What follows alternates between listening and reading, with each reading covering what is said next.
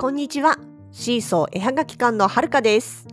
このポッドキャストでは、私たちの北海道暮らしのあれこれや、ものづくりな日々について、いろいろとお話をしています。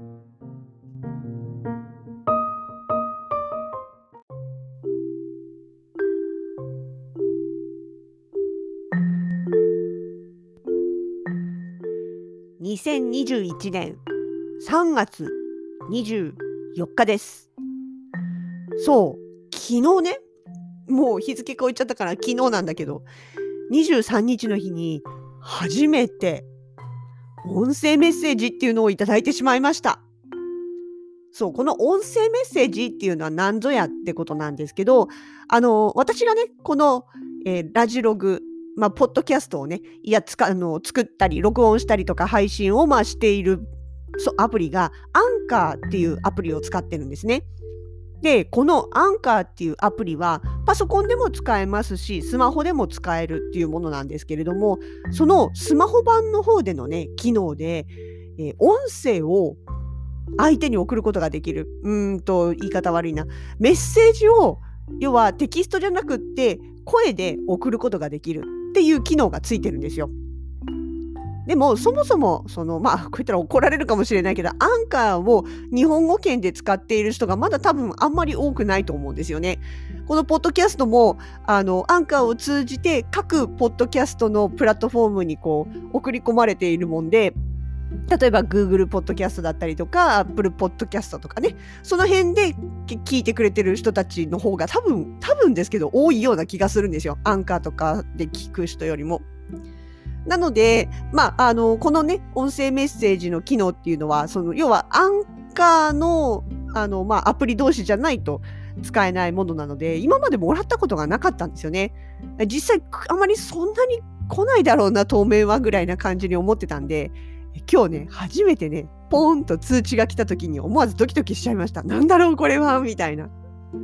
で、しかも、そのメッセージっていうのが、なんとなく私の勝手なイメージで、あの、SNS、うんとかで、例えば Facebook の投稿だったりとか、Twitter のつぶやきだったり、ブログの記事だったりっていうところに、ほら、コメントとかレスって返す、返せるじゃないですか。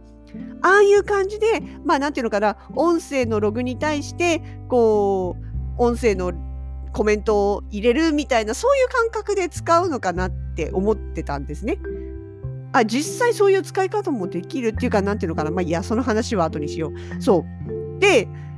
だからあのメッセージをいただいたらなんていうのかなそれに対して返信をするっていう感覚でもう考えたんですよ。でも初めて来た音声メッセージでこれスマホでしか見れないからスマホで見ててであのメニューとかを開いても返信するっていうのがないんですよ。え？どうやってこれを返事返すんだろう？でしかもそのねいただいたメッセージが質問的な内容だったんでお返事したいんだけどこれはどうやってお返事をしたらいいんだろうと思ってまあとりあえずねあのお約束の Google 先生にこういろいろ尋ねたわけですよ。で、結果分かったのが、結局、なんていうのかな、もしメッセージを返したければ、そのメッセージをくれた相手の人の、そのアンカーの、まあ、ホームに行って、で、そこにあるメッセージを送るっていうボタンを押して、録音して、その人にメッセージを送るっていう形になるみたいなんですね。なんかね、ちょっと分かりづらかったらごめんなさい。要は、もらったメッセージに対してその場で返信っていう形ではなく、あの、メッセージを送ってきた人の、あの、まあ、ホームっていうか、プロフィールっていうのにはもうリンクがね、飛ぶようになってるんで、そこからリンク先に行って、相手のところで、あの、お返事を返すっていう流れになるみたいです。今日初めて知りました。一つ勉強になりました。そう。なんかね、そういう使い方をするものみたいです。で、さらに、これちょっと面白いなと思ったのが、その、もらったメッセージっていうのを、自分ところのエピソードとして公開できちゃうんですよ。あのね、最初に間違えてボタンを押しそうになって、ああ、違う、これエピソードに追加とか書いてあると思って、ちょっとびっくりしたんですけど、要は、例えばいただいた質問だったりとか、誰かの、まあ、なんかのその、まあ、なんていうかな、意見とか、なんかまあ、要はもらったものを、こう、クリックしてエピソードに追加ってやると、自分のポッドキャスト番組の、まあ、間に、その相手からもらった相手の声をそのまま流すことができるっていうね。だからどっちかっていうとなんだろう例えばラジオとかにあるあのリスナーからの投稿みたいなその投稿を音声でやれちゃうみたいなそういうふうに捉えたらいいのかなってちょっと思ってました。いやでも本当ねなんかへーって思って面白かったしなんかくれた方がいたのも嬉しかったですね。ありがとうございます。でじゃあそのメッセージでねどんなことを聞かれたのっていうことなんですけどえっとねそこあのなんていうかなこういうポッドキャストの番組をやるときに台本は作ってますか？っていうことでした。でもあの私台本は作ってません。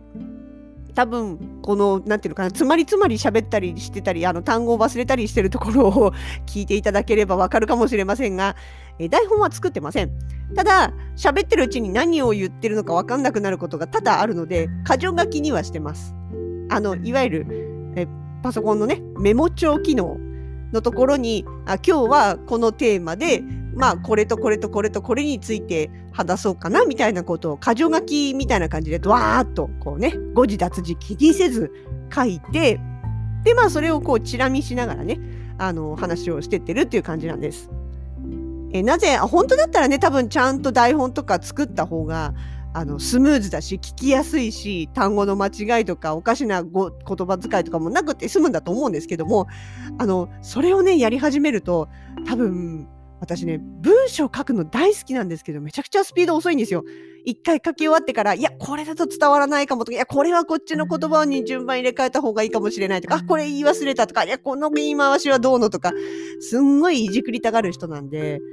あの本当にきっちりとした台本を作ろうとしてしまうと時間がかかってしまうと。で、それで、それをさらに、まあ、読む練習をしたりとかね、してから録音するって、もちろん本当はそういう丁寧なことをするのが一番いいと思うんですけど、ただそれやっちゃうと続かないんですよ。多分。本当にもともとこれ始めた時は、とにかく、もう、あの、まあ、一日一件が、まあ、目標だけど、まあ、もちろん無理な日は飛ばすとしても、ほぼ日でやりたいなと。で、で、そのためにどうしたらいいかなってなった時に、もうとにかく簡単に、なんていうかな、まあ日々の負担が少ない形でやれる方法っていうのをすごい考えたんですよね。で、なので一番最初のうちは、え5分、1エピソード5分っていう目標がありました。え え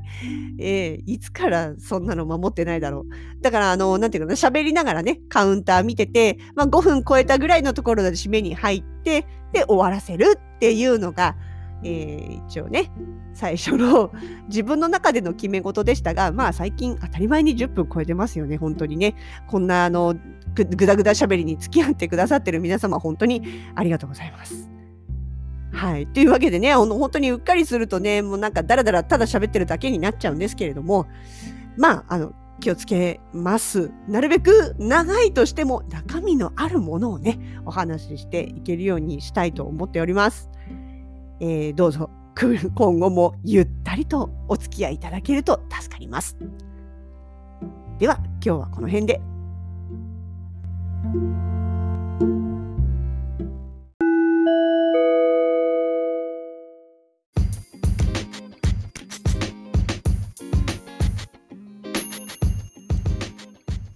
シーソー絵はがき館直近のイベント情報です。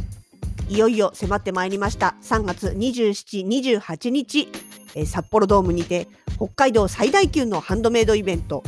札幌モノビレッジに参加いたします。私たちのブースは C の140です。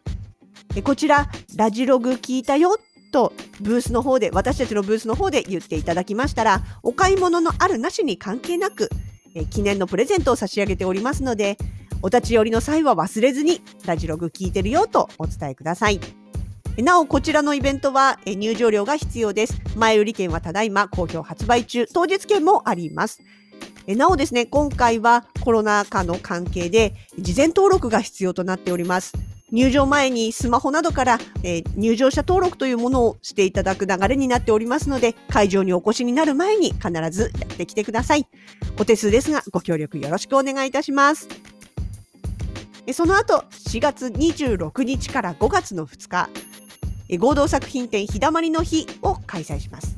場所は旭川市中和の坪谷総本店さん2階ギャラリーです。動物イラストレーターの柿原ひとみさん食べられない和菓子の甘味どころさん和柄布小物の浮遊館さんと私たちシーソー絵はがき館の4組で開催いたします。こちらもぜひご予定に入れておいてください。